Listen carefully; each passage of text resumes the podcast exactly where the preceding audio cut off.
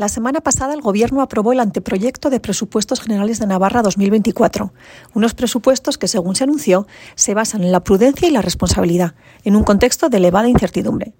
Pero creo que mi concepto de prudencia y responsabilidad difiere no mucho, sino muchísimo, del del Gobierno. Porque aumentar el presupuesto no financiero un 11% en un año cuando el PIB navarro cerró el 2023 con un crecimiento de un 1,7% no es sensato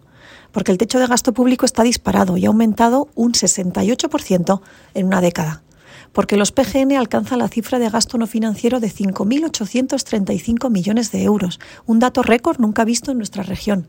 porque se prevé un incremento de ingresos fiscales de más del 5%, lo que implica exprimir más aún al contribuyente, porque el anteproyecto recoge una previsión de déficit del 0,3%, lo que significa seguir endeudándonos porque mucho se habla de presupuestos sociales, pero sigo viendo listas de espera interminables en el área de salud o bajada en indicadores educativos como PISA. En definitiva, para mí, prudencia y responsabilidad sería no gastar más de lo que se ingresa, lograr la mayor eficiencia de lo público que pagamos entre todos y lograr más ingresos fiscales no a base de tener la peor fiscalidad de toda España, sino atrayendo talento, inversiones y empresas.